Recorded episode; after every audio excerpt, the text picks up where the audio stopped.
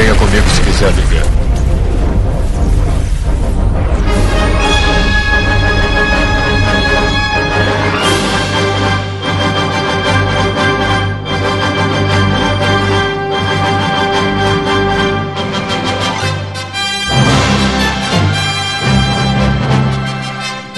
Estamos aqui mais uma Aqui é Joel Suki e na minha cabeça é sempre Super-Homem! Negócio de Superman, mas tu é doida. Aqui é o Nimbi e eu não uso mais cueca vermelha por cima da calça. E tu usava antes? Aqui é o Daniel e pra esse cast eu tô usando a minha cueca de chumbo. Caraca. Era legal o Giovanni dizer, eu sou o Giovanni, eu tô sem cueca. Não, você não. Não, não, não, vai. vai tá, vamos embora. Então lá, vamos lá. Eu sou o Giovanni, do Miniatura Gijo, louco de, de patrão por, nas horas vagas, e vamos, além de estar sem cueca, certo? Vamos provar que Super-Homem já usou Kryptonita Rosa. E eu sou o Neto Maru e na verdade eu sou o Neto Maru e me disfarço de Neto. E no episódio de hoje a gente vai falar sobre o Super-Homem, né, cara? Não, senhor, agora é Superman. É doido, né? Sempre vai ser super-homem, velho. Cadê, né? Super-homem, Superman, o homem de aço, né, cara? Vamos lá para os e-mails.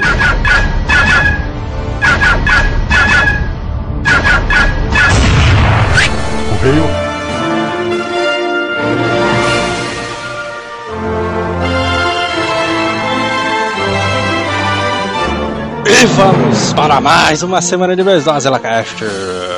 Vamos lá. Na verdade, nessa semana, recadinhos rápidos, né, cara? Que a gente vai lançar dois, né? Dois tem que ser tudo correndo e também porque é o super-homem, né, mano? Tem que ser rapidinho.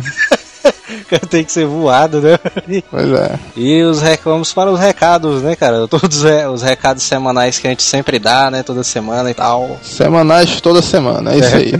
o primeiro que a gente queria lembrar, né, e relembrar, pessoal, não deixar de acompanhar o Azileitor no Facebook, né? facebook.com barra Azileitor. Exatamente, o fb.com.br azileitor, né? Também funciona, né, cara? Inclusive, você que acompanha até sabe o motivo desse leve atraso dessa semana, né, cara?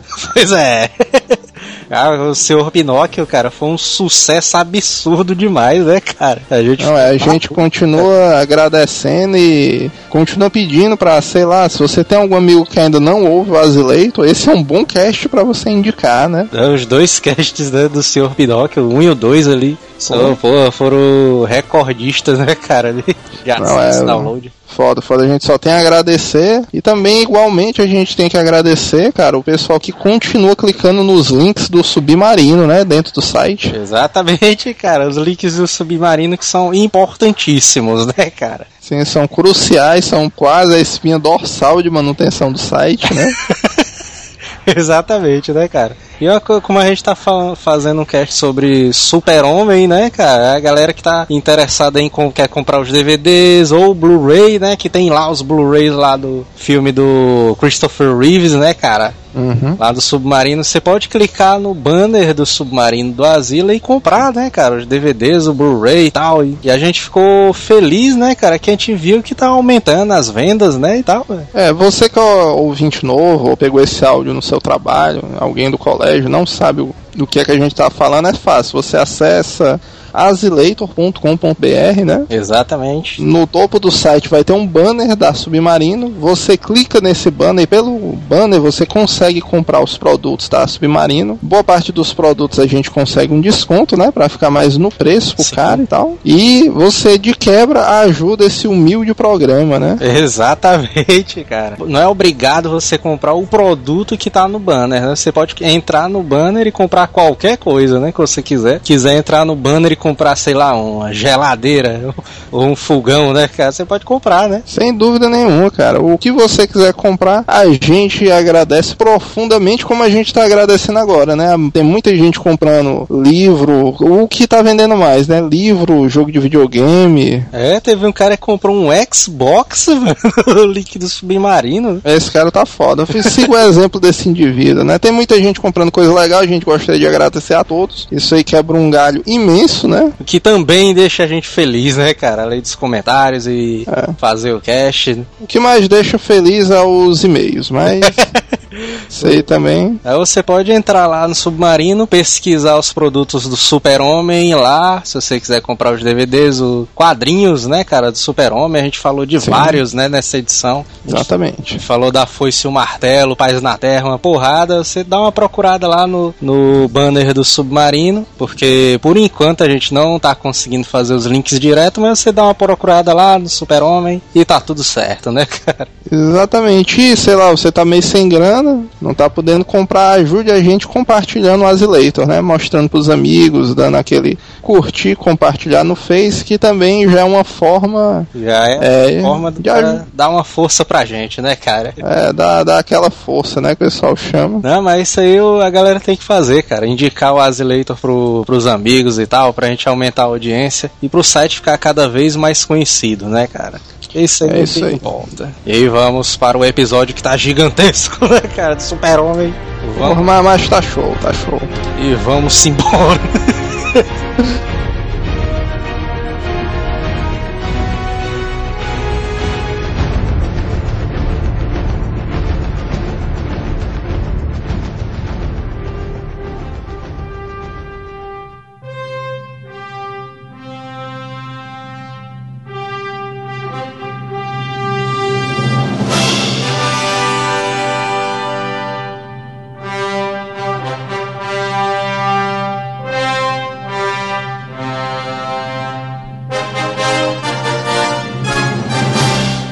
onde é que a gente pode começar a história do Super-Homem? Pelo começo. É, pelo começo.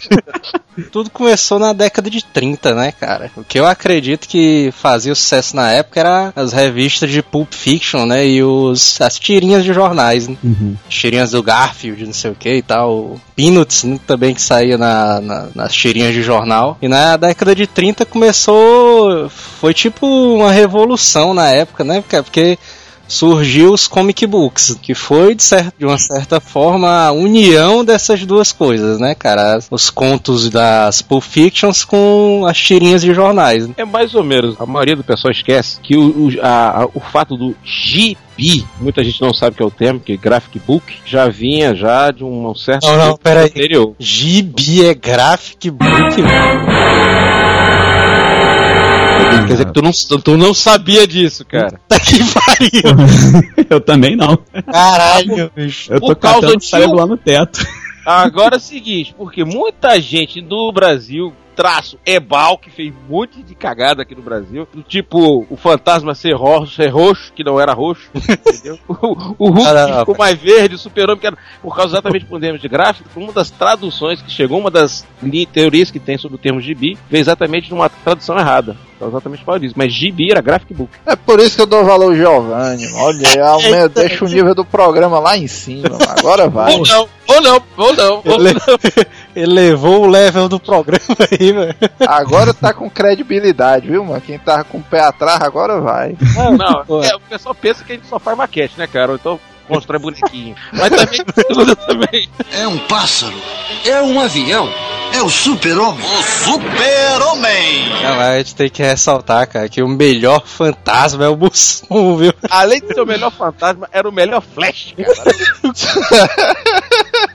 Cara, o Flash, meu. Não, mas quem foi que criou o Super-Homem? Tem um- é uma dupla, né, de, bom, de Dois. garotos, né, uma dupla de dois garotos na época, né, no caso, que é o Jerry Siegel, né, e o Joe Schuster, que são dois descendentes de famílias judaicas, né. Ele tinha 19 anos, né, o Jerry Siegel. Eles se conheceram na faculdade. Quando eles criaram, eles criaram é, justamente é, nessa, nessa leveza. Então falam que eles criaram até um pouco antes, né? Que a ideia, na verdade, veio de, do próprio Joe Shuster e depois foi amadurecida pelo Jerry Siegel. Mas isso daí são rumores, fofocas, enfim. Eu já li que o Jerry Siegel, ele era um fã, né, de revistas pulp e tal. Ele era fã do Sombra, o Doc Savage, né, o Homem de, o Homem de Bronze e tal. E ele gostava desse negócio de ficção científica, ele criou o Super-Homem porque ele gostava, né, disso, de ficção científica e tal. Tanto que o Super-Homem, o primeiro matar, ele era só. É um careca com poderes psíquicos que queria dominar a humanidade, né? cara? Careca? Era um vilão. Era. Sim, sim. Ele era, ele era um vilão. Que isso, cara? Foi, foi exatamente isso. Ele começou como vilão e houve uma certa, digamos assim, houve um certo apelo, né? E com isso ele mudou a filosofia mediante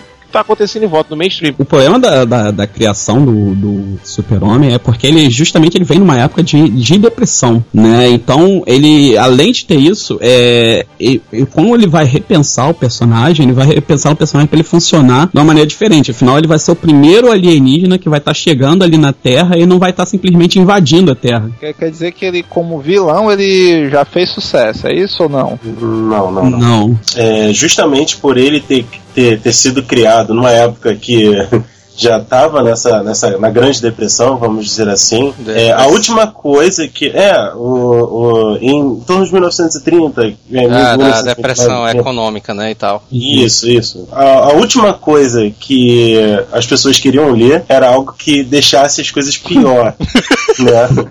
Tipo, poxa, eu já tô, já tô pensando é, em vender minha filha pra comprar, pra comprar pão. E agora eu vou ter que gastar mais 25 centavos pra ler sobre um careca que tá dominando tudo, sabe? Imagina se os caras tivessem lançado o Clube da Luta, mano, na época. Nossa. Não vendia. Então eles tiveram que repensar né, no- no- na própria estrutura do Superman para eles poderem vender. Então o que eles pensaram? Poxa, é, da mesma forma que eles tiveram uma ideia para eles, agora eles vão ter uma ideia pro público. E o que, que as pessoas estavam precisando naquela época? De um símbolo. Então, quando eles criaram o novo Superman, eles criaram justamente dessa forma. O sujeito que veio de lugar algum, né? Assim como boa parte do- do- dos colonos, né? Do, que, que vieram do, Os da. Inglaterra para os Estados Unidos, né, os imigrantes, que fez a sua vida justamente onde? Nos Estados Unidos e conseguiu crescer e prosperar. Então, quer dizer, eles criaram um, um símbolo para que todo mundo olhasse e falasse: Poxa, se o cara que veio lá da puta que pariu conseguiu é, é, é, levantar, levantar a própria vida, mesmo que ele consiga levantar o planeta Terra com um dedo só, acho que eu consigo também. É um pássaro. É um avião. É o super-homem. O super-homem. Durante a criação também entra a questão cultural do, do fato dos dois serem é, judeus, então entra a mitologia judaico-cristã, entendeu? Então o, o Superman tá vindo é, mais ou menos na, na mesma trilha que Maomé veio, entendeu? Como é, mano? A mesma trilha do Maomé? É, não, é assim, pra, pra você entender, ele, ele foi, o Maomé ele foi posto no Rio, né, pra poder escapar da perseguição que tava vendo os bebês, entendeu? Então, é, é- e ele, e ele, quando ele foi colocado no Rio, ele, ele foi colocado também como um símbolo de esperança. Então, quando ele, ele, ele, ele dá essa modificada no super-homem coloca um pouco disso, entendeu? Dá, dá a transparecer, lógico, a gente tá criando, como o, o Douglas falou, é um símbolo de esperança pra esse povo que não, Pô, tá na merda, né? Porque ele, eles brincam muito com o próprio nome do personagem. Kal-El, ele, ele quer dizer receptáculo de Deus. Tem, esse, tem essa lenda, né, de que ah, a galera compara a história do super-homem com a história de Cristo e tal, não sei o quê. Isso. Tinha um colega meu de escola que o nome dele era Kalel. Aí eu, vixe, doido, Kalel, pô, teu pai deve ser mó fã do super-homem, né, e tal. O meu colega, não, não, mas ele é judeu. Eu, é, mó pai. É, mano, mas. Engraçado é que eu também conheci um Joel. Se ele passou no Nordeste por alguma coisa, eu não sei. Né? Não, é, tem o filho do Nicolas Cage também, né? Que é um grande fã do, do super-homem, que é, né, Kal-El. Caralho, Isso. o Nicolas Cage, ele é Fanzaço, né? Inclusive tem uma história que diz que o Nicolas Cage tem a primeira edição do Action Comics, né? Foi a primeira revista que apareceu pela primeira vez, né? O Superman. Uhum. Inclusive, eu sei que a mulher dele obrigou ele a vender essa revista aí. Tá precisando de dinheiro, né? Tá- Uma revista dessa tá valendo mais de 100 mil dólares. É, E O, o pessoal, o Daniel citou Maomé, não é Maomé, é Moisés. Moisés, é. Ah, Eu já... Moisés. Isso, né? O cara assim. Os caras estavam atrás de grana. Eles saíram batalhando por várias, por várias, por várias é, editores e não conseguiram, cara. Quem Sim. pegou foi uma tal da DC, que era feita aquela exatamente com um, um coronel maluco da, da Primeira Guerra Mundial. Não, mas Que na, tal? na- na época já era DC já ou era. Era ser a futura DC, entendeu, cara? Então, Porque, na é, verdade, era, era National Periodic o nome dela. Isso, Ah. isso, verdade. Tinha várias revistas, né? Action Comics, Detective Comics. Além da revista pública, tinha aparecido. Gente, já tava rolando já o Tex, já tava rolando já o, o Flash Gordon, já tava rolando Dick Tracy, já tava rolando muita gente, cara. Muita gente. E o cara entrou com tudo. Você tem uma ideia, a primeira publicação, o Superman foi criado em 33, que foi a ideia, a concepção. Mas a publicação mesmo foi na Action Comics em 38. A famosa Aham. revistinha do Nicolas Cage que já foi a vender. Que quando ele comprou, ela já tinha subido o preço.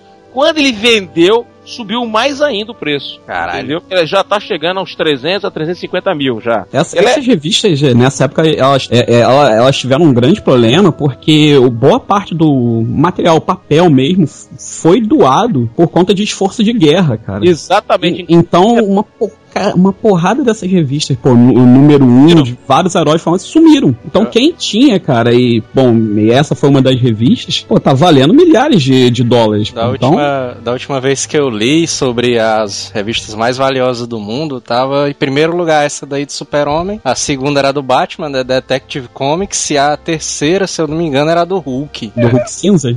É, O Hulk qualquer coisa, que a cor, até o pessoal errou a cor. pois é. O- essa valorização das revistas que aconteceram influenciaram até os anos 90. Eu conheço muito amigo meu, quando chegou muita revista nova no Brasil dos anos 90, começou a guardar, porque quando estourou essa bomba aí, pô, vou começar a correr atrás.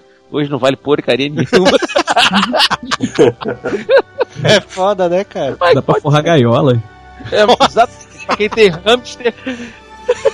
Porra, a gaiola putaria, viu? Eu já vi uma dessas. Eu não Caralho. vou dizer quem tem pra proteger a pessoa, mas já vi. Então, Eu não, sei. Tá de sacanagem tu viu uma Action Comics número 1 um, assim, cara a cara. E tu não tentou roubar, não? É, pô, e tu não. Não, não, não, tava no invólucro. Ah, Tava desarmado, né, nesse dia. Então. tava, Pra em- ficar muito bem protegido. tava bem envolto de. Tava envolto de soldados de guerra do exército. Não, é, existem, existem várias, isso não tem não. Agora, quem bota pra vender é que valoriza. O problema é dispor pra vender. Você pode ter uma raridade dentro de casa, tá? Mas o problema é quem bota pra vender no mercado. Eu tô falando como colecionador, né? E outra, a- a- o seu item só se torna valor se você expõe ou se já, se já vendeu algum item da sua coleção pra valorizar o seu serviço. O Nicolas Cage já é um colecionador conhecido já. Sim, sim. Então foi um dos primeiros que participou da Comic Con. Então por isso que a assinatura dele vale muito nos eventos da Comic Con, que nem do Tim Burton. E é um cara que realmente trabalha em função desse. Tanto é que o sobrenome deles, Cage, veio do Luke Cage, que é uma referência Marvel. É um pássaro. É um avião. É o super-homem. O super-homem. Teve gente, principalmente nos períodos após guerra, que revista era coisa do capeta, desvirtuava as crianças, deixava todo né? mundo Sim, maluco. sim, verdade. Foi, cara. Tem muita gente dizendo que as pessoas tinham divirtu... como é que chama? Tinham virtuosidade, né? sexualmente. Era uma confusão, Ué, Eu cara. tenho uma história dessa. Meu pai, ele. Opa. Ele. Ele. ele, Olha o horário, cara, o horário. Manda aí. ele Pode tinha pé. ler revista em quadrinho do Batman escondido que meu avô ele acreditava que é, essas baboseiras, né, baboseiras entre aspas, né, só serviam para alienar e estragar a mente dos jovens. Então ele não deixava que nenhuma revista entrasse na casa na casa deles. Cara. Então meu pai lia Batman escondido. Nossa senhora. É, Olha, olha só a diferença, né, cara? Já meu pai gostava que a gente lisse, entendeu? Então, olha como é que era legal. Meu pai tinha Cruzeiro. Eu- até hoje me arrependo de ter dado essa revista.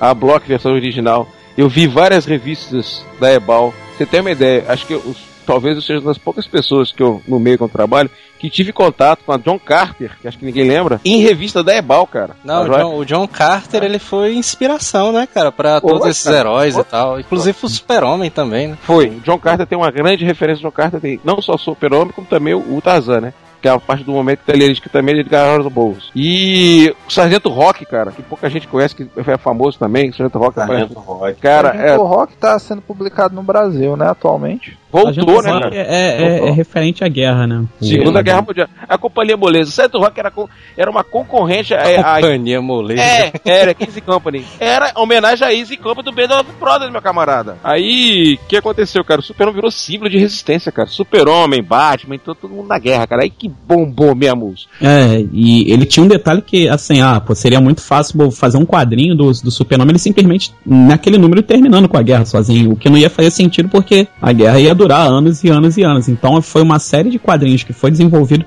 para aumentar a autoestima, tanto do soldado quanto da população. Então ele enfrentava o imperador do Japão, enfrentava sim, Mussolini, sim. ele enfrentava Hitler, entendeu? Em aventuras cotidianas. Então, pô, saiu aquele, aqueles vilões mais clichêsões para entrar justamente os vilões do mundo real para poder dar aquela animada, fazer pouco mesmo, fazer graça, fazer pouco mesmo dentro da, da cultura da época. Agora tu imagina isso aí se acontecesse isso aí hoje em dia, hein, mano? É um pássaro, é um avião, é o super-homem. O super-homem!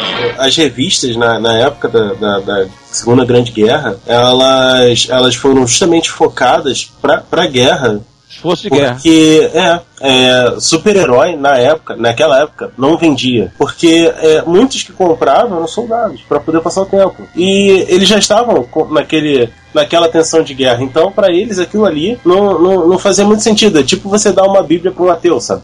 Vamos dizer assim.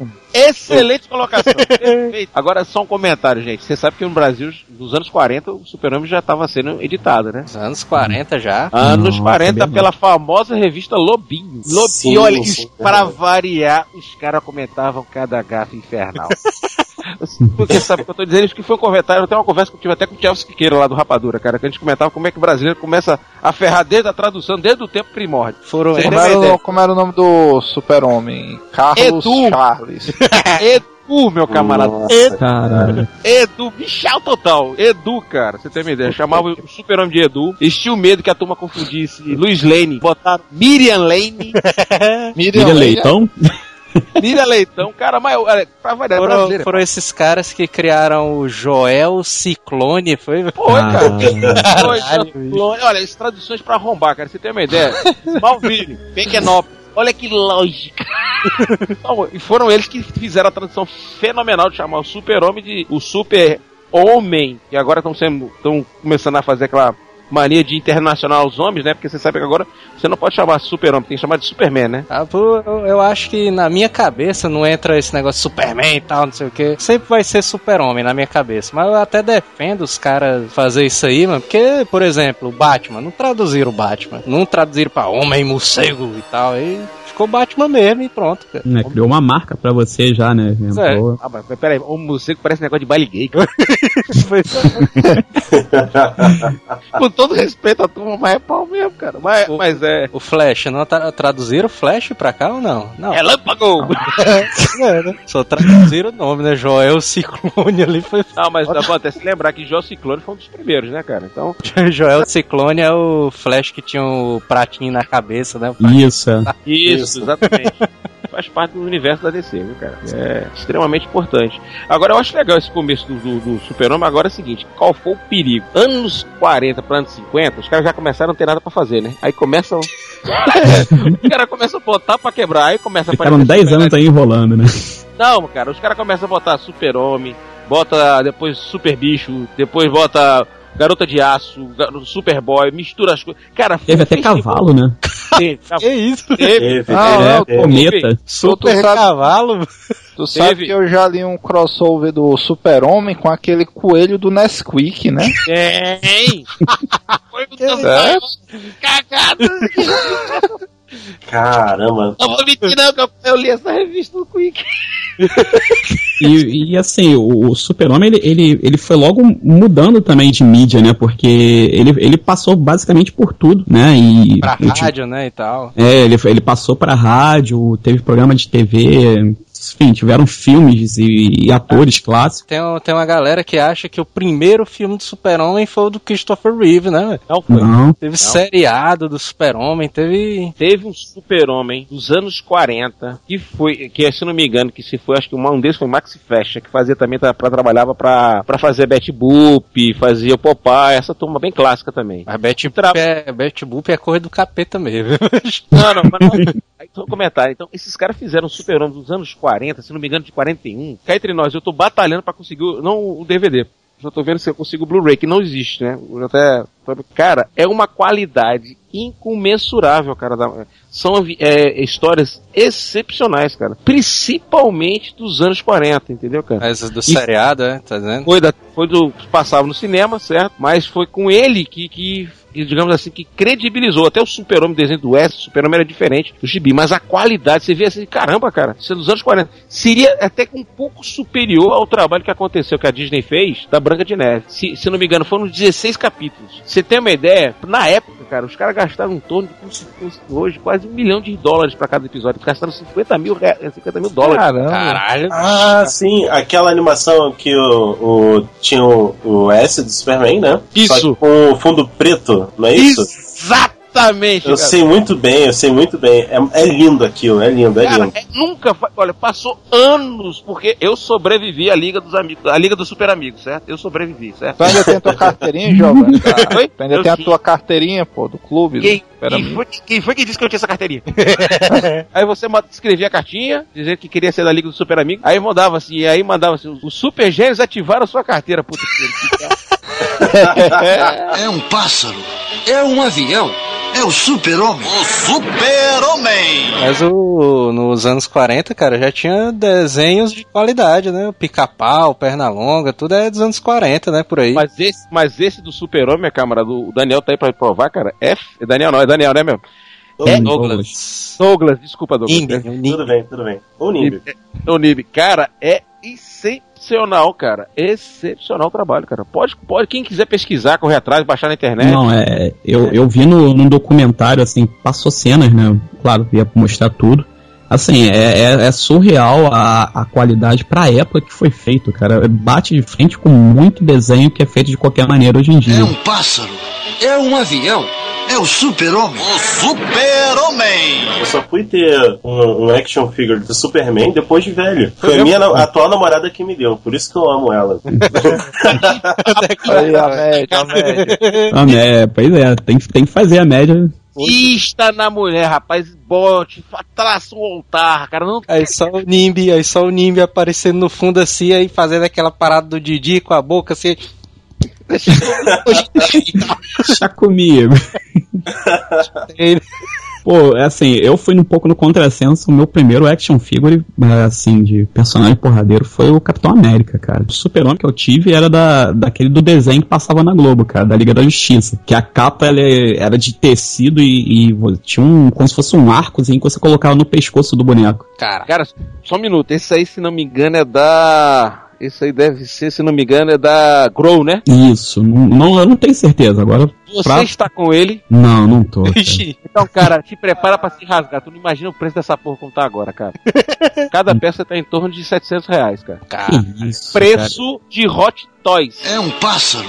É um avião. É o super-homem. O super-homem. O Super-Homem foi tão importante, cara, que eu digo o seguinte, porque se vocês olharem bem, muitos personagens que a gente conviveu na infância, e alguns que foram da minha infância, foram oriundos do Super-Homem. Bionicão, lembra do grande Bionicão? Aham. Falcão do Bionicão, o Homem-Pássaro, Space Ghost, Homem pássaro! tudo isso tinha pezinho do Super-Homem, cara. Tudo aí foi a influência do Super-Homem, que a, quer queira ou quer não, a turma da Hanna-Barbera é extremamente oportunista, né? Des- Desculpem os fãs, Goku. Goku também, né? Goku também, Ah, é uma- exatamente. isso é uma não, inspiração. é, É uma inspiração do. Pô, Dragon Ball, Dragon Ball, uma série muito bem bolada, cara. O Brasil teve um clássico um tempo, muito tempo atrás na televisão. Não, além do Didi, que o Didi foi um grande. Melhor super-homem, cara. Cara, tu morri de rir, cara. Não fala não que quando eu lembro, cara, eu começo a rir, cara. Eu achava legal que ele fingia que pousava e ficava dando uns pulinhos, né? Com a mão na cintura, assim, pro lado. E pode tudo, cara. Ele chegar pro Dedé. E aí, morcegona?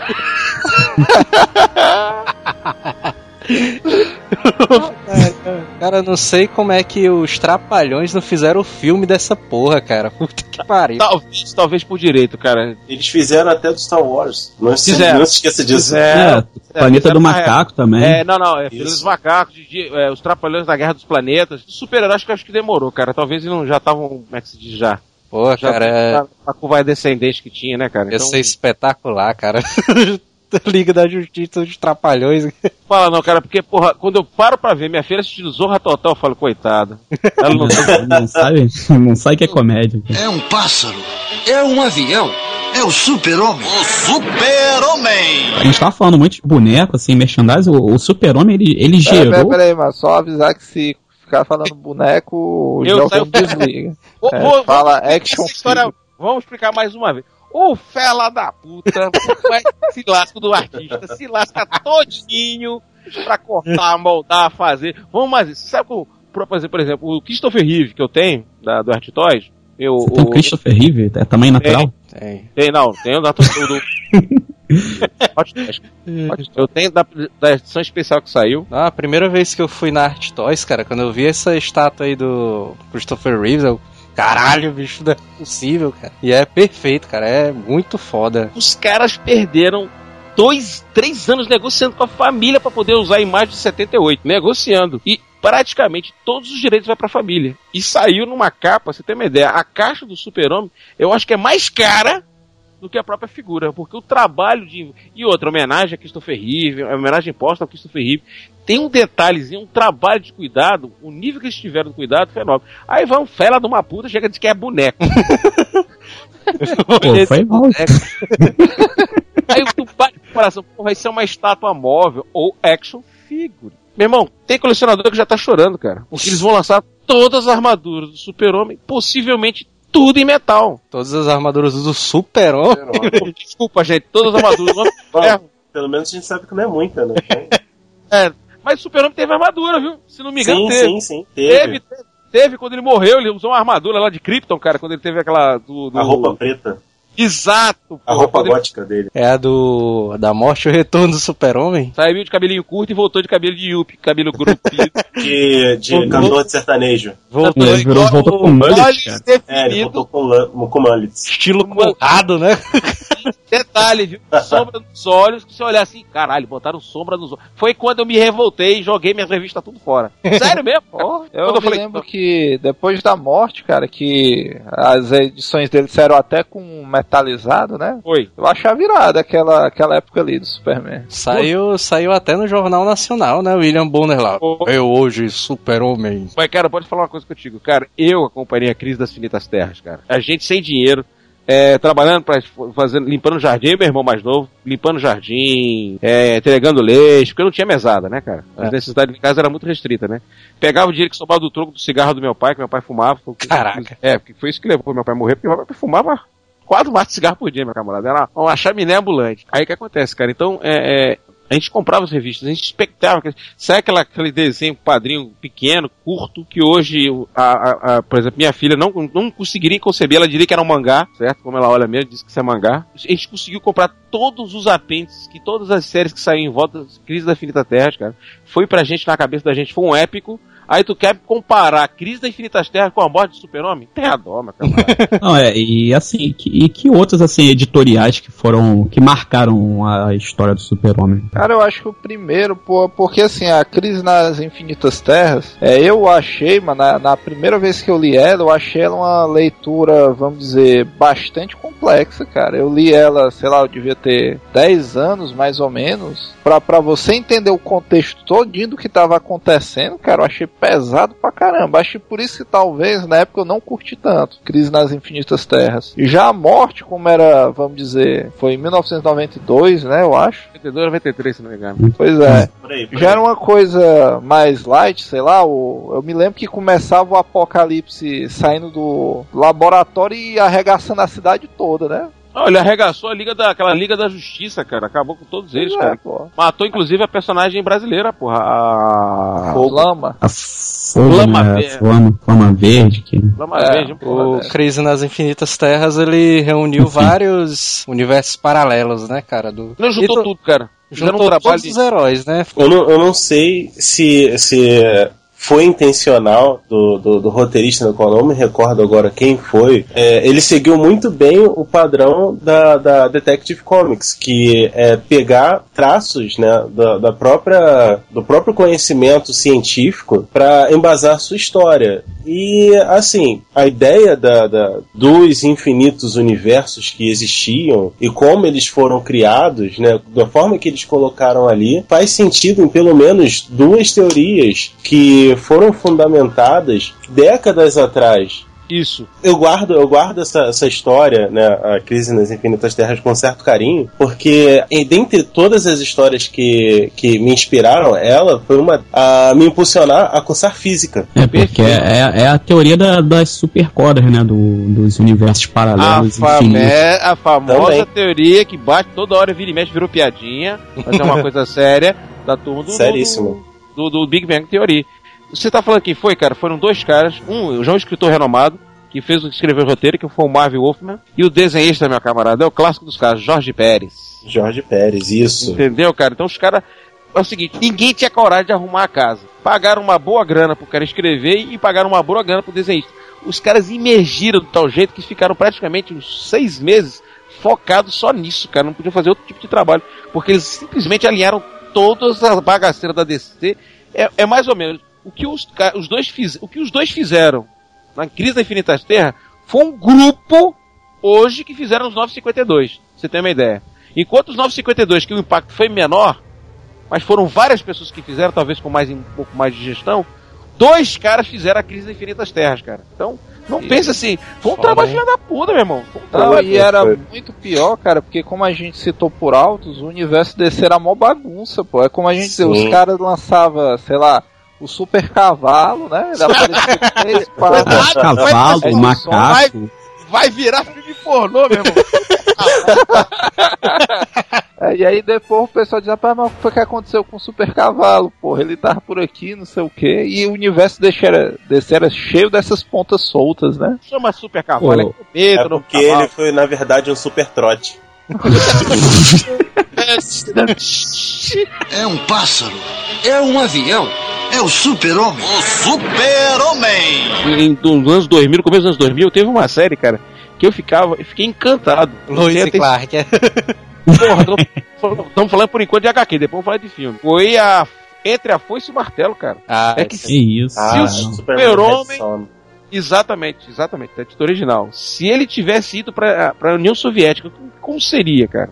Isso aí foi uma ideia fantástica, cara, que eu vi da primeira vez. Agora me decepcionou um pouco, cara, um pouquinho só quando eu comecei a ler essa revista, porque é o seguinte, ah, o que é que aconteceria se o Super-Homem caísse na União Soviética e tal? Eu achei que ia ter uma mudança na personalidade do Super-Homem, só que não, ele continuou o mesmo Super-Homem que era se ele tivesse caído na América, continuou com a mesma personalidade. Eu achei que eu ia ver um super-homem mais pauleira e tal, não sei o quê. Mas, mas isso daí, filosoficamente, é comprovável por causa do seguinte: aí eles não utilizam a ideia da tábula rasa, né? Onde que a pessoa nasce sem personalidade, sem nada. Ali, é, na verdade, eles usam- justamente o contrário. É como que a personalidade do indivíduo, né? No caso do super-homem, lidou diante as situações que ocorreram ali, né? No, no caso, na União Soviética. Hum. Um, de- um- detalhe interessantíssimo aí foi que ele não precisou usar a força super pra conseguir é, é, colocar as suas ideias. Eu achei isso daí sensacional, cara. Porque a primeira coisa que você pensa assim, que do, do Superman entrar num lugar onde que é dominado a mão de ferro, é que o homem de, o, o homem de aço vai, vai dominar a tudo com seus punhos de aço. É, não, Ele, ele chega lá na América tranquilo, né? Salvando a galera e tal, não sei o quê. Da mesma forma que você tem um, um super-herói bandido que carrega na linha tênue, que pode se tornar um vilão, que nem o Wolverine, Uhum. que no, no filme ficou fantástico, você tem um super-herói super paranoico, que qualquer hora ele pode virar um serial killer como o Batman, você tem um cara como o Capitão América, que por mais que você queira, o cara não vai mudar a índole dele. É verdade. Então, É os- eu, eu- por isso que eu gosto de ter, eu gosto como referência de super-heróis clássicos, tanto Super-Homem quanto Capitão América. Uhum. Eu tenho um carinho muito grande pelo Capitão América porque ele é um herói clássico, cara. É um líder nato. E ele não vai se corromper por qualquer coisa. E o Super-Homem, mesmo indo pra União Soviética, continuou sendo o Superman. Entendeu, cara? E mais que. Por isso que tem, tem aquela brincadeira do. do, do do Batman quando paga na Liga da Justiça, né, cara? Que ele chama o super-homem de escoteiro. Ah, é, eu, eu ia falar, eu ia perguntar exatamente isso pra vocês, porque vocês não acham que essa, vamos dizer, a, a característica mesmo do Superman prejudica ele um pouco? Porque eu conheço gente que não gosta muito do Superman por causa disso, que diz, ah, mano, Superman é um escoteirozão azul e tal, toda revista ele vai estar fazendo vamos dizer, não tem aquela parada de surpreender o cara porque ele, entre aspas, seria previsível, alguma coisa desse tipo. É, ele até brinca também no Cavaleiro das Trevas, né? Isso aí. Ah, não, eu, o super-homem entra de peito inchado, né? No bate-caverna e tal. Aí se fode e se arromba todinho lá dentro. Ah, pra eles, pra pra essas pessoas, você pode é, é, recomendar duas leituras. Né? Uma muito nova, que é a Superman Solo, que é como que a, a população enxerga o Superman, e um crossover, que é bem curtinho, mas e é, é até um pouco bobo, mas exemplifica bem o que é o Superman, né? Que é o Superman barra Gen 13. Sim, eu me lembro desse, cara.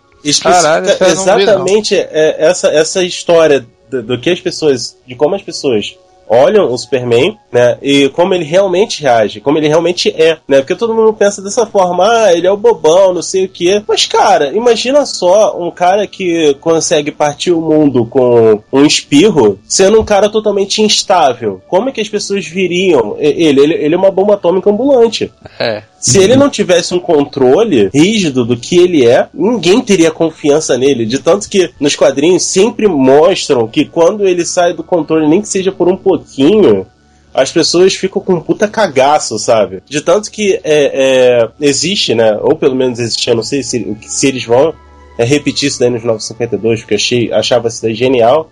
É, existia um esquadrão anti-Superman do governo dos Estados Unidos. Exato, Que o é-. Não, não, Isso. não é o projeto Cadmus, não. Não? O Não. cara já tinha- O cara já pensava num sistema de proteção dele, isso nos anos 90, né? Sim, sim, sim. Só que Tanto existe que um ele, aquela coisa toda. que era a base.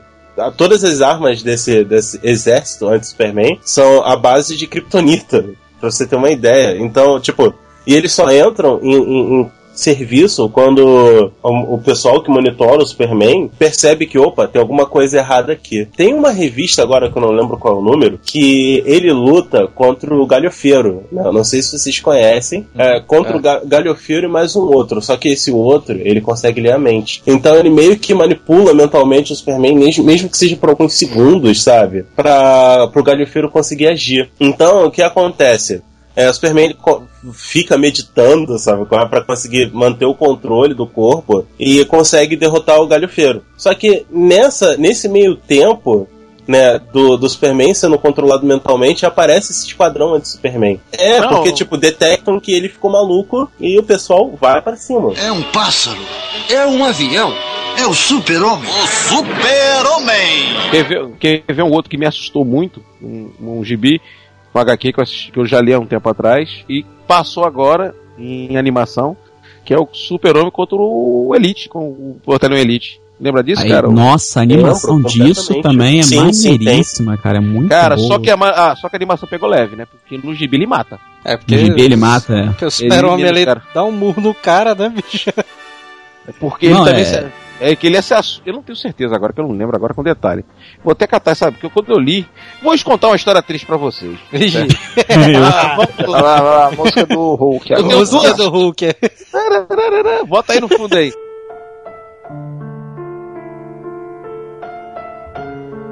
Vamos lá. Eu tive duas crises na minha vida em relação a HQs. Quando juntou eu e meu irmão, desesperadamente, nós estávamos terminando o segundo grau, né? Desesperadamente juntamos a Crise das Infinitas Terras, o Cavaleiro das Trevas Clássico, tudo, juntamos tudo aqui, tudo quanto é gibi que agora é idolatrado, HQ, nós tínhamos e botamos numa caixa de plástico, que era de ração R2 que meu pai tinha trazido do quartel. Todas elas embaladas no papel papelão, que plástico naquela época era caro, vamos dizer assim, né? Porque não tinha.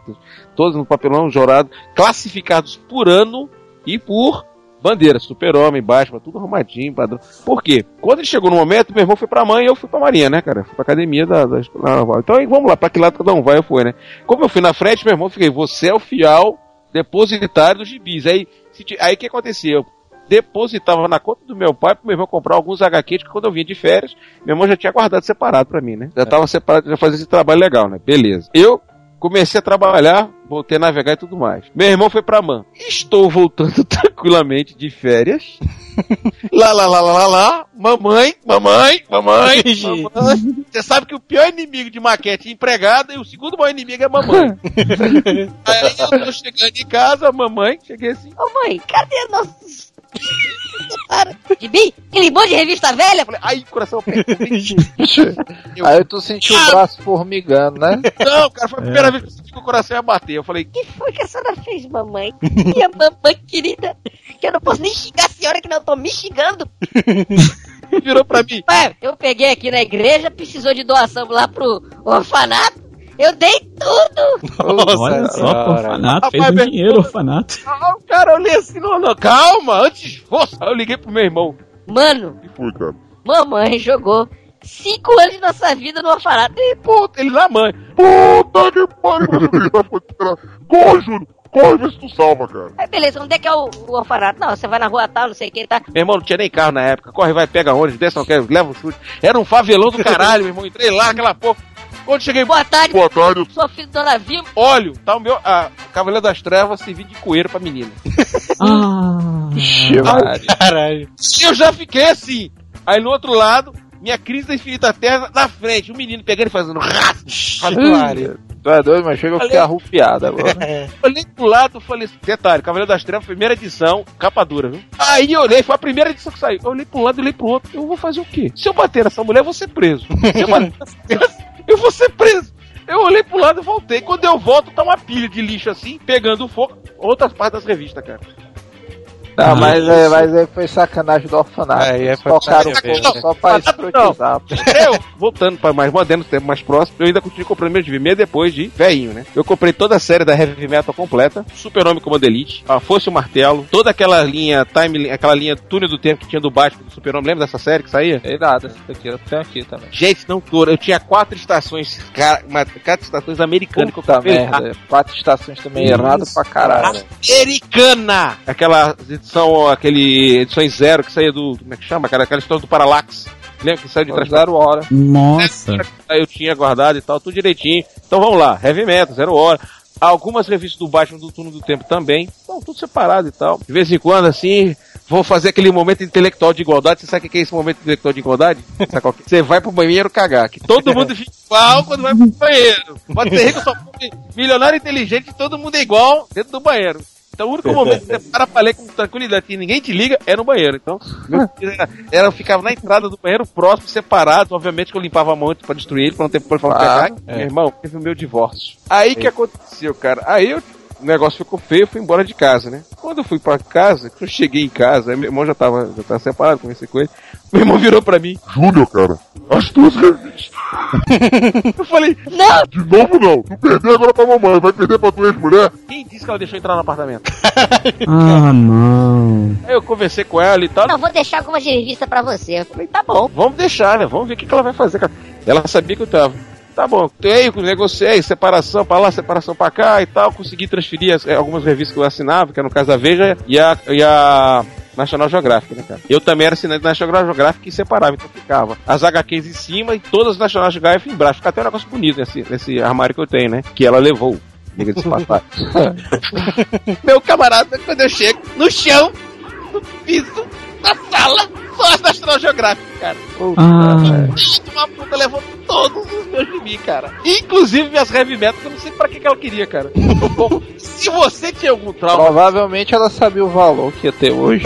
cara, eu não sei, cara, mas ela levou, cara. Aí, depois que separou e tal, como eu tive filhos com ela, então não tenho mais contato, cara. Mas eu juro pra você, ainda quero fazer uma pergunta: o que foi que ela fez com as revistas, cara? eu só falava pra dar um recaído, mas juro, cara, então só, só- depois disso, cara, só- eu não tenho mais, praticamente mais nenhuma HQ, cara. Se um dia você ver andando de camaro amarelo, você já sabe o que aconteceu. Filha da puta! Milionário!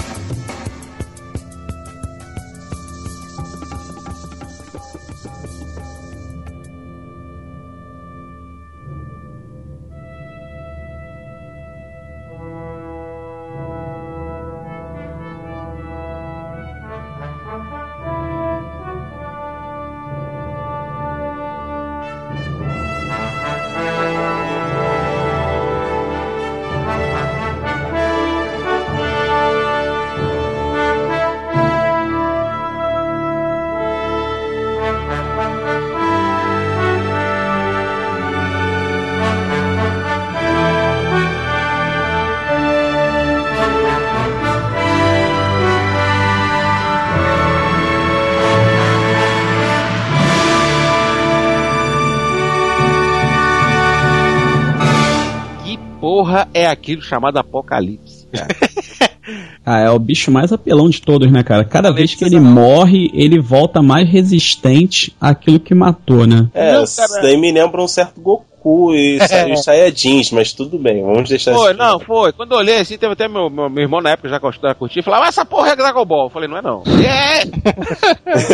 é o cala a boca, moleque, você não sabe o que tá dizendo, não. Ele só errou a ordem das palavras, né? Ele tinha que falar Dragon Ball é essa porra. O que aconteceu? O Apocalipse, cara, eles queriam criar um super, ultra, mega vilão e não colou, cara. Não colou, cara.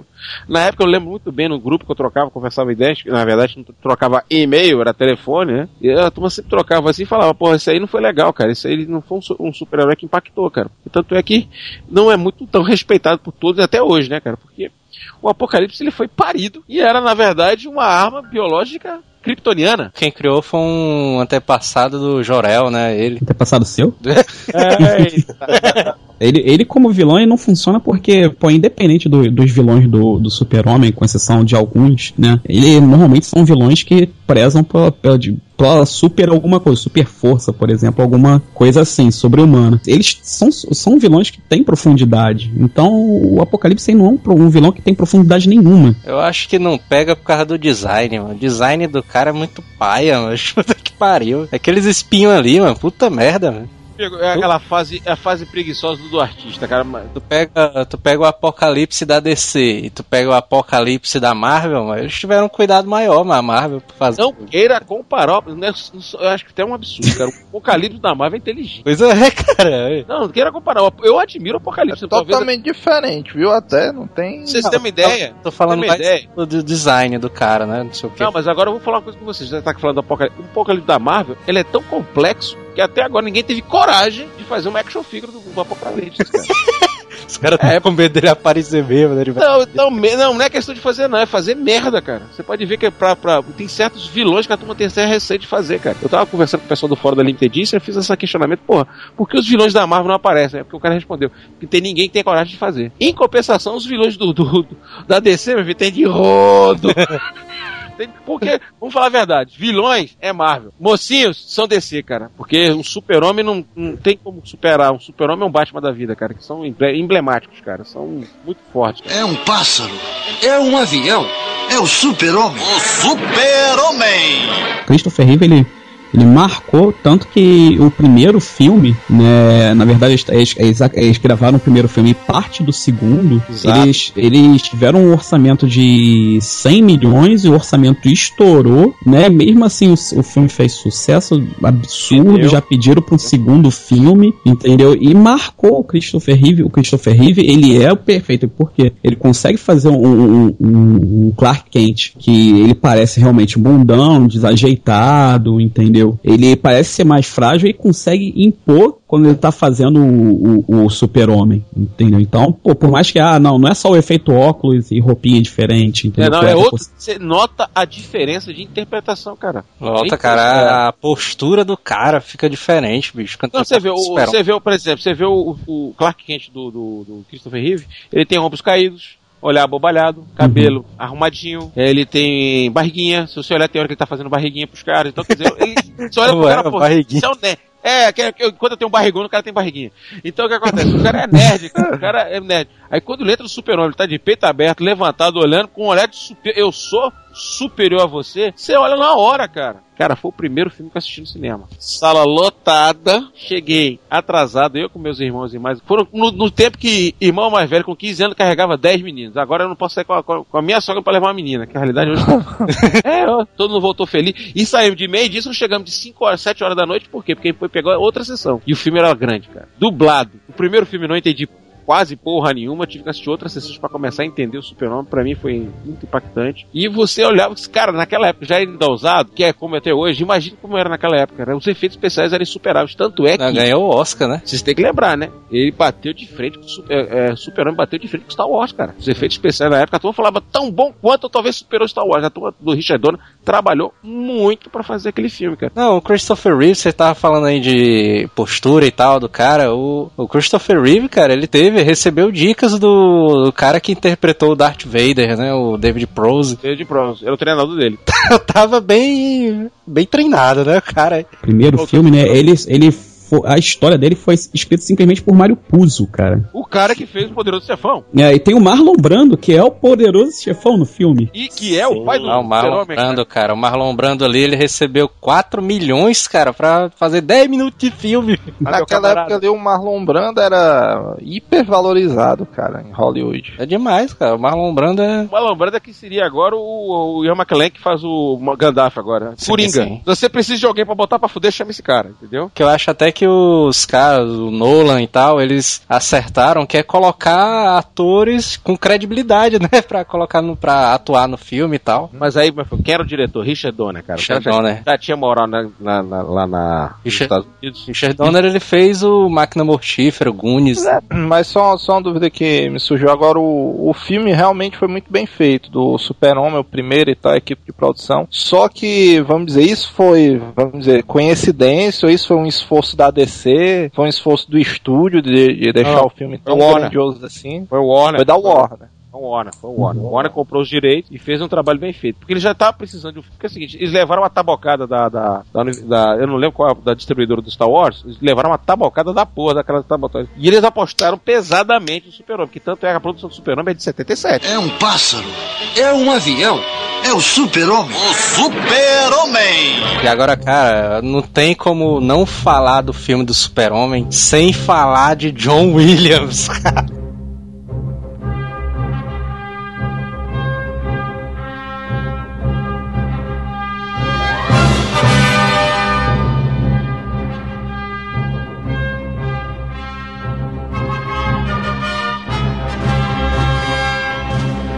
Nossa, cara, ele marcou a trilha. Eu não consigo assoviar outra coisa ou lembrar assim de cabeça que não seja aquela abertura do Super-Homem. Isso? Cara, não tem como o cara não ficar arrepiado, cara, quando o cara escuta aquele. Tá, tá, tá, tá, tá. O cara, vixe, É, cara! eu lembro disso toda vez que alguém liga pra mim, sabe? É mesmo, cara? É, Ô, meu somos, somos os dois. Agora, eu vou te falar com toda sinceridade, cara. É, é, é- ela é uma música que quando você ouve faz bem, cara. É, Sim, bicho. sim, com certeza. É uma música que faz bem, cara. Quando você ouve uma música. É diferente, por exemplo, você vê a música do Império Star, é do Império do, do, do Império, a marcha do Império. Pam, pam, pam, pam. Uhum. para- É uma música Aquela- imponente, né, e tal. Não, não, não, é a música do fudeu. Eita porra. A música do Super-Homem. Pô, aí quando você ouve a música do Super-Homem, caralho, é Super-Homem. Quer dizer, ela já levanta moral, cara. Que Super-Homem, por mais que queira acha ou não, é um super-herói positivo. Aí você pega as músicas do Batman. Não, a- o- as músicas do Hans Zimmer, cara, são músicas escuras, cara. Você sente a, a escuridão do- do- na música do cara, bicho. Aquela música Why So Serious do, do, do, do Coringa, cara, você passa mal. Aí quando você pega o John Williams, a música do Super-Homem não tem uma boa mensagem. Não, e quando começa o filme que vem aquele letreirozão, aí Warner Bros apresenta, aí, aí começa tum tum tum, aí, puta que pariu, cara, o cara fica Tá, tá aí, o muito filme foda, que pode cara. ser velho que for, mas acho que merece. Botar mesmo que seja, meu Deus do céu, me perdoe, 3D, só pra voltar aquele efeito do cinema, cara. Passar esse filme no cinema com todo aquele som que tem direito, cara. Porque o que acontece? A gente não vai ter essa imagem de beleza e de luz que a gente vai ter nesse filme novo do Super-Homem. Esse filme que tá fazendo é tio Nolan. vai ser outra visão, né, cara? Não vai, Vai ser. ser uma visão talvez bem atualizada daquela que a gente tá precisando. Porque É uma, uma visão mais humana também, né, do personagem. Porque anos 78, vocês, eu, eu tava lembrando, o Paraíso estava em crise, o, o mundo. De novo! Olha só. De novo. É, não, porque veja só, o Super-Homem surgiu na época da uma série de crise perto da Segunda Guerra Mundial. Aí, Isso, na 78, depressão, é. Na depressão. Quando chegou agora, 78, estava tendo a crise do petróleo, os Estados Unidos estavam voltando com, com, com, com- tá tendo aquele problema de imagem dele. Perderam pro Vietnã. Aquela confusão do Vietnã, o Vietnã tava rendendo, cara, 78 tava rendendo. Fizeram aquela cagada do Irã Gate, de repente tu vê uma imagem do Super-Homem legal. Watergate. Watergate, aquela confusão toda, aquela tristeza toda, aquela confusão toda lá, a situação do Irã, a embaixada do Irã, de repente entra um super-herói positivo, cara, levantando moral, dizendo pra todo mundo, porra, o cara, o filme, cara, faz bem, cara, tu assistiu o Super-Homem, faz bem, cara. Não, e o Christopher Reeve, cara, ele, ele é carismático no level máximo, né, cara? Você olha pra ele, cara, super-homem. É, Não, cara e- ficou marcado, cara, até hoje. Não, e, fa- e fala que no- nos bastidores ele não era um, aquele, um, aquele maior parte dos, boa parte dos atores são meio escrotas, entendeu? Depois da fama e tudo mais. Ele era uma pessoa que realmente passava bondade, entendeu? Então, pô, não tem como você chega e caramba, é o, o é o super-homem aqui, ele encarnou. Ele não mudou com o super-herói. Ele que fez os quatro filmes, não mudou a postura do super-homem. Ele fez vários filmes impactos, como aquele Samuel The Time, daquele da, da moeda, que eu não lembro o título original, algum lugar no passado, que é também Uhum. Sim, sim. marcado. Ele é mostrado. E quando ele sofreu um acidente, que ele ficou pentaplégico, a família não abandonou. Geralmente a primeira coisa que faz, ele tinha uma mulher muito bonita. A primeira coisa que a mulher faz é botar o cara pra fora e pedir o divórcio. Se o cara não prestasse, a mulher ficou no lado dele, a família toda, os filhos ficaram no lado dele. Ela fundou uma fundação no nome dele. E pra tu E ver, ele- como, pra tu ver como o super-homem sempre foi. pass- tentou passar uma mensagem positiva, né, cara? Porque o, depois do acidente do Christopher Reeve, cara, ele surgiu esse negócio de investimento e tal pra. Acidente, né? É, células tronco e tal. E Ele até, foi- até uma propaganda dele andando, né, cara? Dele andando, né? E, e, e ele, como figura, ele foi tão importante que ele aparece. Pô, por mais que ah, seja muito criticado, ele aparece num, num papel interessante no próprio Smallville. É um pássaro. É um avião. É o super-homem. O super-homem. Aí que aconteceram, apostaram pra caralho no Brian Singer, né, cara? E aí, aos fãs, cara, vocês gostaram do filme, cara? Vocês. O que, que vocês acharam do trabalho do Brian Singer, cara? Vocês acharam que ele foi feliz ou foi infeliz? Só pra ver se a minha opinião bate com a de vocês, cara. Antes de mais nada, cara, sim, eu curti o, o Superman Returns. Muita gente é, é, fala assim comigo, eu não acredito que você curtiu esse filme. Só que, cara, vamos, vamos pelo seguinte, é como eu coloquei lá- bem lá no começo. Ele não fez aquele filme pra recomeçar a, a, a saga né? É, foi a continuação Ah. pra fechar e pra impactar isso daí, pra dizer assim, não, vai fechar mesmo. Ele já foi colocando coisa assim pra deixar bem escroto, tipo, Lois Lane com, fi, com um filho de, de outro cara, sabe qual é? De tanto que, ah, depois, ah, não é de outro cara, na verdade o Ciclope é corno, independentemente do mundo, né? Enfim. É, Meu irmão, o cara consegue ser corno em dois universos. Dois universos. Ele, ele é um corno multiverso, cara. É uma parada assim absurda? Ciclope é cu. Ué, meu filho, levou o gaio do Wolverine, levou o gaio do, levou o gaio do Super-Homem. O que mais o que? Pô, eu sou corno do Super-Homem, sou corno do Wolverine. Pô, o cara pode botar no currículo. O meu currículo profissional, trabalhei na empresa, diretor, sou corno do Wolverine, sou corno do Super-Homem, entendeu? Não é pra que eu quero, não, meu irmão. E aí? É, cara. É o, J, é o James Marsden. Anota aí o nome do cara, o corno. É um pássaro. É um avião.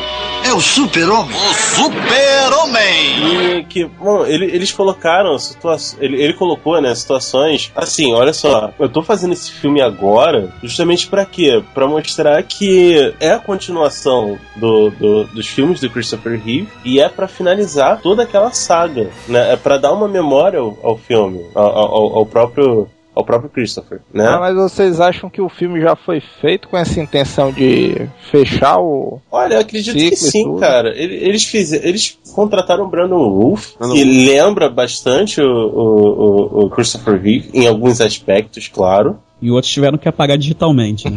É, é, é, verdade. O cabo tinha mais saco que roupa, pô. Pô, Parecia uma corta, tira essa. O Brian Singer falou, eu quero. Essa parece. Você sabe que o Brian Singer é do partido, né? Entendeu? Aham. Sem sacanagem, por favor. Continua aí, cara. Você tá, Não, não, você tá convencendo de, pra não falar mal do filme. O comentário do cara e depois, não, sem sacanagem. mesmo, mesmo ele fazendo, e, e também tente alguma coisa de novo com a Lois Lane, e ela falando que, poxa, a vida, a vida segue, sabe? Não se esqueça que eu tô sempre por aqui e tal. Ele não foi apelativo em matar o Superman, sabe? É, ah, vamos acabar com a saga, então vamos matar o personagem, o que é bem comum. Ele não fez isso, dando essa, essa sensação de continuidade. Então muita gente ficou com, ficou com isso encucado, sabe? Parece que as pessoas já estão acostumadas a. Ah, concluiu a saga porque o personagem principal morreu. Não, não, não foi bem assim, então deu bug na cabeça das pessoas. Né? Então, ao invés de mostrar ele surrando alguém, vamos mostrar o que ele realmente. É, é, para que ele realmente está aqui, para salvar as pessoas. Eu não sei, eu não sei se isso daí foi tudo muito bem pensado, ou se eu, como um, um fã, olhei dessa forma e falei, não, ele deve ter interpretado é, dessa maneira. Né? Para mim, é essa a visão porque que Por que, que eu gostei do filme? O que eu gostei foi, como eu já falei, desse negócio da mensagem, né? Da mensagem paterna que o Superman sempre teve, né? E tal. É tanto que Dia dos Pais e tal, o simbolismo sempre é baseado no Super-Homem, né?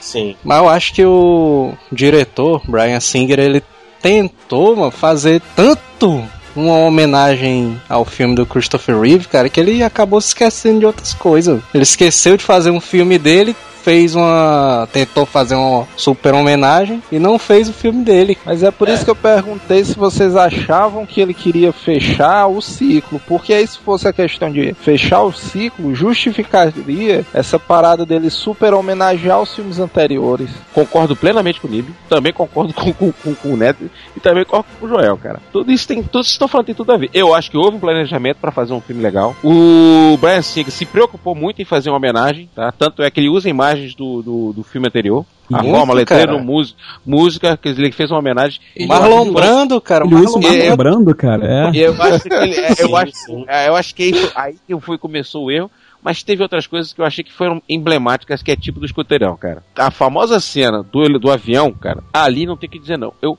eu comprei o DVD por causa da cena do avião. Ah, que ele é. pega, bota o avião no chão, abre todo mundo, Luiz Lane faz aquela cara de ai meu Deus do céu, é ele, e ele fala: Vocês sabem que o avião ainda é um dos meios mais seguros de voo? Isso é super-homem, camarada. Verdade, verdade, com Isso, certeza. isso é super-homem, que irrita o Batman. Tanto é que o Nola, quando fez o Batman dele, deu uma porrada na acessibilidade, porque o último Batman que apareceu mostrou um cartão de crédito. Não, não, o. Batcard. Ah, caraca. Aí veio o Batman do Nola, louco, ensandecido, noiado, quase igual aos vilões dele, cara. Entendeu? O Nola vendo isso. Então, o Nola fez um trabalho melhor. Baixou a luz. Trouxe a luz. Quer dizer, ele acabou com a luz. Ele fez isso. Então, ele acabou com aquele Batman, ele fez isso. O Batman do, do Brian Singer, o super-homem do Brian Singer, continuou com a luz do super-homem, entendeu, cara? Então ele, de certa forma, eu- o, que me lembrou, o filme é- tem suas limitações, o Lex Luthor, infelizmente, não foi muito bem aproveitado. Kevin Tá. Spacey, né? Foi- Eu Uhum, acho que tipo, ele podia ter sido mais Kevin Space, menos Lex Sim. Luthor. Ele, ele ficou muito preocupado em imitar o Gene Hackman, que Gene Hackman pra mim é um bom Lex Luthor. Ficou muito caricato, tá? A, a, a proposta da, da Kryptonita mutante ali foi foda. É, eu acho que podia ter trabalhado, aproveitado um pouco mais a parte dos pais adotivos, que eu acho que nesse filme vão aproveitar, porque botaram atores pesados. O Kevin Costa tá precisando de um filme pra ele voltar a toda. E acho que com certeza vai o filme vai salvar Kevin Costner. Eu- o único problema é que esse não vai ser o super-homem da minha infância, nem o super-homem que o Nib é fã, nem o super-homem que o, o Daniel é fã, porque vai ser um super-homem diferente, cara. Vai ser um É, tá super-homem precisando, né? Tá, tá precisando de uma reformulação mesmo. E fase Nolan, cara. Tipo, É, Nolan tá acabando todo mundo. Todo mundo agora ele tá pintando, pegou. Agora, é, da mesma forma que Tim Burton botou pra quebrar naquele Batman. Ele Aí falou, chegou o Lanterna Verde, né? E voltou a sambar com a cara "Pô, desse. ah, não fala não, pelo amor de Deus. Deu uma sambadinha, deu uma Não, sambadinha. sabe, pessoal, O filme é horrível, o filme é horrível. Só Não, que Nolan é mais. o É, cara, filme do Lanterna Verde, o cara constrói um coisinha de autorama, cara. Puta Porra, merda. cara, antes fosse a Torama que eu ficaria calado. Se não me engano, chama-se Hot Bomb da Hot Wheels, cara. Olhou, olha, o Hot Wheels. Eu quero imaginar quanta Hot Wheels botou de dinheiro pra aparecer aquela porra, cara. O filme do Brian Singer foi tão homenagem ao filme do Christopher Reeve, cara, que o filme termina do mesmo jeito que termina o primeiro. Não, o Esse problema sim. do Brian Singer foi o mesmo problema do J.J. Abrams, cara, quando fez Super 8. Porque quando eles entraram pra fazer, um fez a imagem, homenagem a Richard Donner, que eu também um dos mestres dele, pra fazer o Super-Homem. E o J.J. Abrams foi fazer o Super-Homem, tava homenageando o tio Spielberg. E os dois ficaram com medo de fazer os filmes que eles são, cara, o que eles são. Você vê a diferença que é do Super 8 pro Star Trek. Uhum. Star Trek não tinha compromisso nenhum, chutou o pau da barraca, botou pra quebrar. Botou até o R2 lá voando. É um pássaro. É um avião. É o super-homem. O super-homem. Agora nesse novo filme do Super-Homem vai, vai ser foda, cara, porque vai ter o poderosíssimo General Zod, né, cara? Do Pois é, voltou, pô, que isso. É, é um, é, um dos, é um dos personagens mais marcantes também, né, cara? Ajoelhe-se perante Zod. né? Ah, não, mas isso aí, meu filho, aquele ali, só quem fala igual aquele ali, só a Priscila Rainha do Deserto.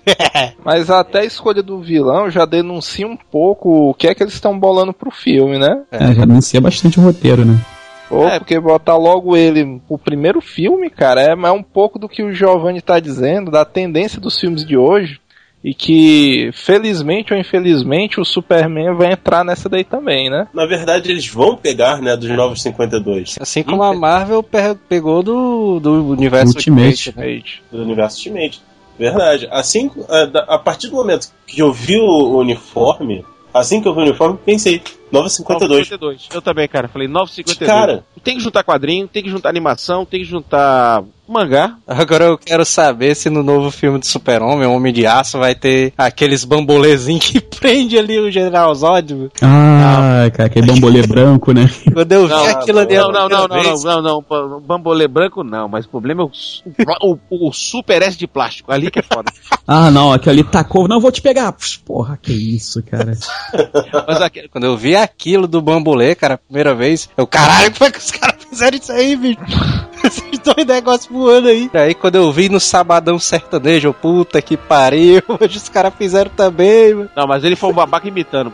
Porra, olha pra mim. Eu tô numa tela de baixa definição, cinema clássico, Ah. vem aquela porra, aquele espelho rodando, esperando passar por cima dele, a cúpula abrindo e o bambolê rodando. Cara, aquilo ali pra mim foi uma coisa de outro, realmente, literalmente de outro mundo, pô. Isso é, cara. Agora, 1978, eu quero comparar com Sabadão Sertanejo. Porra. O cara que inventou que o pessoal do Comando Vermelho ia sequestrar o padre Marcelo Rossi. É dó. É dó.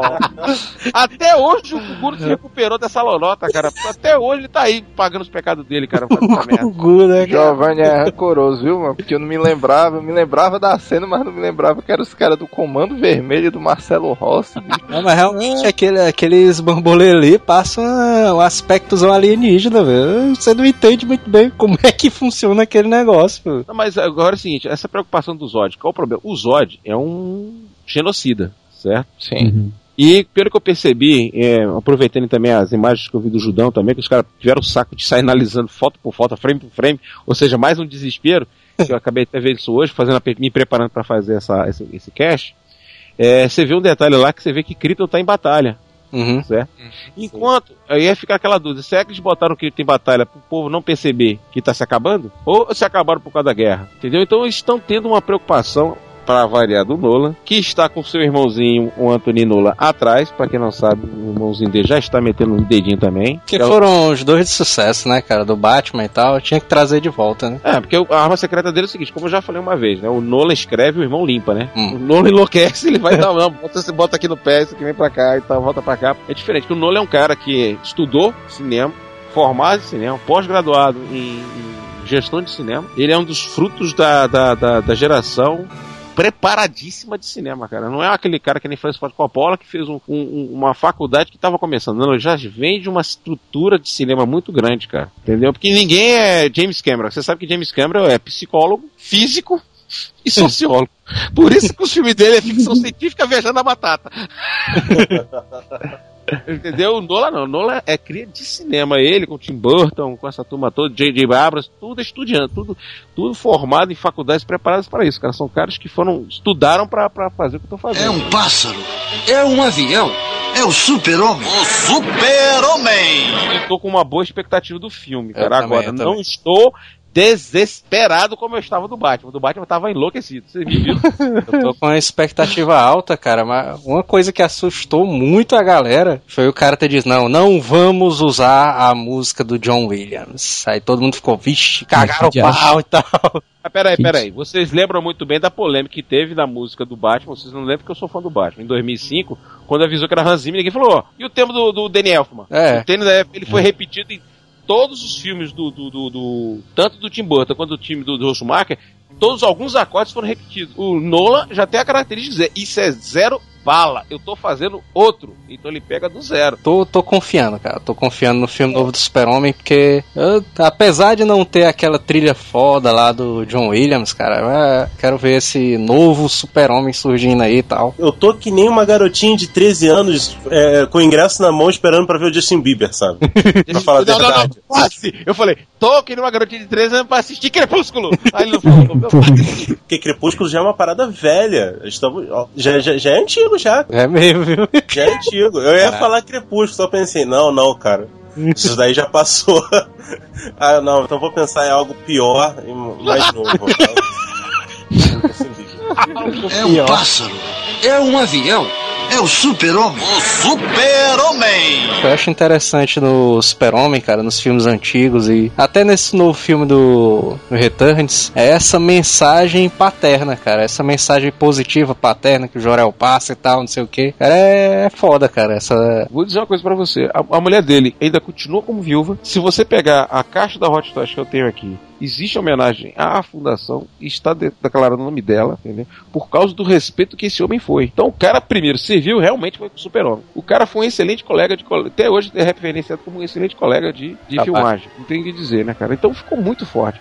Pena que os outros dois filmes Três e que, quatro. meu- que eu acho que tanto o roteirista quanto os diretores estavam pra lá de cheirados. Luiz, você é fã do Super-Homem, né, cara? Com certeza. Cara, tu gostou daquele filme? Eu também sou, mas. Juro, Mas- você- não, não seja radical, seja sincero. Bem sincero, tu gostou daqueles dois filmes, cara? Olha, É um pássaro. É um avião. É o super-homem. O super-homem. Não, são duas coisas diferentes que aconteceu na Marvel e na DC. Foi a Marvel ter colocado um herói que ninguém conhecia, que era o Homem de Ferro, e colocou entre os mais populares. E a DC tentou fazer a mesma coisa com o Lanterna Verde e não conseguiu. Rapaz, cá entre nós, viu, bicho? Cá entre nós. O Lanterna Verde é um dos melhores personagens da DC, cara. E foi, é, foi aquela certeza. bomba, né? E eles conseguiram foder. Ou não, vamos falar melhor. Transformou em fantasia de baile gay, cara. Porra. Ah, mas o- Verdade. os dois exemplos são interessantes, cara, porque o, vamos dizer, o mérito maior do Homem de Ferro é o Robert Downey Jr. Lógico. Com E, certeza. o, e um dos maiores méritos do Lanterna Verde, no caso o Hal Jordan, é o personagem Hal Jordan que não foi nada bem interpretado naquele filme do Lanterna. sim, verdade. Agora eu vou dizer, sabe por que eu digo que dá certo? Vamos dar um exemplo. Chris Eva come com, com tocha humana. Fraco. É. Chris Eva como Capitão América. Aí passou um Foi sensacional. Caraca, é- é- foi um amadurecimento do ator, cara. Foi. É, não, não, não parece nada, nada, nada. Você não, nem, nem, é outro- nenhum momento, nenhum momento do filme você diz que é o Tocha Humana ali. Eu não lembro do Tocha Humana quando eu vejo o Capitão América. Não Exatamente, cara. Porra, cara, olha só, aquele, olha, dois momentos ápices. Aquele momento que ele vai combater, que ele joga, ah, tira a roupa do Capitão América, bota o G.I. Joe pra sovar a tropa, um exemplo, que ele se torna realmente o capitão. O capitão é o primeiro homem de combate. Tô falando com experiência militar, né? É um homem de combate. Uhum. E aquela cena dos Vingadores, chega pro soldado, chega lá pro guarda de trás, ó, você faz isso, você faz aquilo, ele fala, quem é você? Pera aí. Pá, pá, pá, pá, pá. Ele olha, sim senhor, pode deixar, vamos lá, vamos A outra cena que é emblemática, cara. O cara vira, pega o Capitão América e fala: Homem de Ferro, faça isso. Os dois de terra, faça aquilo. Thor vai pra lá e vira. Hulk esmaga até o Hulk, que é um ser praticamente irracional, obedece a ele, cara. É um líder natural, porra. Só a, só a roupa que ficou meio. Não, mas tudo bem. Ah, É beleza, né? Foi, foi foda. É um pássaro. É um avião. É o super-homem. O super-homem. É o nome do novo ator que vai representar o Super-Homem, cara? O... Do novo? É, esse agora. O Henry Cavill. Henry Cavill, eu não sei por que eu boto Jim Cavill. O Henry Cavill, cara, meu medo é que ele. Não, meu medo não, assim, é uma preocupação. Ele, ele tem que ser outro super-homem. A gente tem que esquecer. Não, tem que ter assim. Aquela imagem de respeito que ele tem pelo Christopher Reeve. Já gostei muito de ver imagens que ele tá. tá, tá aparecendo sem uniforme. Eu acho que vão botar um pé naquela fase melhor do, do- do- do- da fase de praia assim. Do, Ele tá, do- tá até barbado, né? E tal, meu. isso. São- eles devem fazer um trabalho legal, porque teve uma fase, muita gente não gosta, mas eu gosto muito. Foi uma revolução pro, pro Super-Homem. Que foi a fase do John Byrne. Foi uma fase legal, dos anos 80, que lhe deu Uma, uma. fase legal não, cara, uma das mais aclamadas do Superman. Mas o que, foi? Ele ah, matou aquele Super-Homem do passado e deu uma nova conotação. O John Byrne, ele, ele foi é, envolvido de fazer, de reformular o Superman. Eu lembro que eu li há, há uns anos atrás é, a entrevista do Byrne justamente quando o, o diretor executivo da DC chegou e falou pra ele: é, você, você tá com a seguinte tarefa, você vai reformular o Superman, partindo da segunda da seguinte pergunta: por que fazer o bem? Porra! E ele ficou muito tempo intrigado com essa pergunta até conseguir chegar no, no que o Superman é hoje em dia. É um pássaro. É um avião. é o super-homem. O super-homem! Agora a maior fuleiragem, né? É que a gente passou uma porrada de tempo falando de super-homem. Ninguém falou de Smallville, né? Caraca. Ainda bem. É um pássaro, é um avião, é o super-homem. O super-homem! Puxando, assim, metade da, da conversa, né? Vocês citaram o exemplo paterno que é o Superman, o que é uma grande verdade. Sim. E agora eu me lembrei, né? Porque é uma frase, né? Vamos dizer a verdade, né? É, é uma frase que tenho com ela na cabeça, né? Eu só tinha esquecido agora e tal. Só que sempre que, eu- sempre que eu lembro dessa frase, eu lembro do meu pai. Né? Então, quer dizer, é, é realmente, é realmente uma questão de, de, de conforto que o Jorel fala né, pro, pro, pro, pro Kalel. É, você será diferente. Algumas vezes se sentirá deslocado, sozinho, mas você nunca estará só. Você fará da minha força sua, você verá a minha vida através de seus olhos, assim como eu a verei através dos meus. O filho se torna o pai e o pai se torna o filho. Eu tenho, nossa, eu tenho um amigo meu que usa essa frase com uma caleta, sabia disso? Tocar à Caramba. frente. Quem, quem, quem foi o, o, o- o grande pai da vida dele foi o avô, entendeu? Uhum. Uhum. E essa frase serve para ele sustentar o fato da falta da, da negligência paterna do pai. Então ele supera o pai-avô, que tem o, o avô como pai, e usa essa frase como referência, cara, porque ela é realmente ela foi muito, foi muito feliz. Você sabe de quem é essa frase? Tará! Marlon Brando. Não, senhor, não, não, não. Richard Donner, viu? Não, não, não. Foi Richard Donner, Richard Donner que adaptou ela, certo? Olha aí, cara. É, então, é, e é usado até hoje. Eu não sei se o. Eu, com certeza, tio Nolan vai respeitar essa música, essa. essa Vai, essa- vai, vai. vai, vai, vai ter o. Vai Tem ter que o, respeitar. tem que respeitar. Concordo com você, Nível, tem que respeitar. Como. Não sou um grande fã do Super-Homem, mas como fã do Super-Homem, todo, todo mundo tem que ser um pouquinho fã do Super-Homem, porque o cara é excepcional. Eu acho que ele tem que respeitar, cara. Acho que talvez seja o, o ponto máximo do respeito dele vai ser isso. Ele não vai chutar o pau da barraca e vai fazer essa besteira, não. Não, não só o Nolan, cara. O Zack Snyder, o bichinho tá pobrezinho ali. Todo mundo fala, Nolan, não sei o que, tá, o Zack Snyder lá no canto. Não, Bicho meio chateado. É, não. hashtag chateado, né? Eu acho que botaram o Nola pra gerar uma expectativa em nós, fãs, da possibilidade de ver duas orelhinhas pretas passar no filme do Super-Homem, entendeu? Não, se aparecer, se aparecer só o Bruce Wayne assim, cara. Porra, já vai ser o suficiente, cara. Caralho. Se, se ele falar aquele garoto de Gotham, aí, cara, isso daí pra mim já. se- Cara, é, o- é o que eu, é o que eu sinto falta, porque a, a, a- a franquia da DC tá tão dividida, sabe? Em tanta. tá tão, em tanta tão, assim, parece, vamos dizer assim, é mais ou menos o seguinte, igual Star Wars, cada planeta separado, com cada um totalmente diferente dos outros, É. cara. Dá uma dor no coração, que Coruscante tem nada a ver. Dá uma dor no coração. Porra, se aparecer alguma referência no Super-Homem do Batman, eu vou à loucura, cara.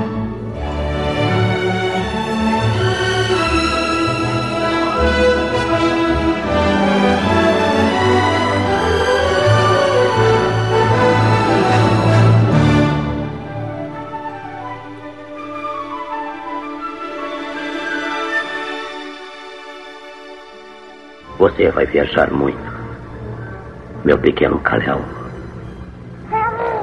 Mas nós nunca o abandonaremos. Mesmo depois de nossa morte. A riqueza de nossas vidas pertence a você. Tudo que eu tenho, tudo que eu aprendi, tudo que eu sinto, tudo isso e muito mais eu. Eu transmito a você, meu filho. Você vai me levar dentro de você. Por todos os dias de sua vida. Você fará de minha força a sua força. Viverá a minha vida em seu corpo. Assim como a sua vida será vivida por meu corpo. O filho torna-se o pai e o pai torna-se o filho.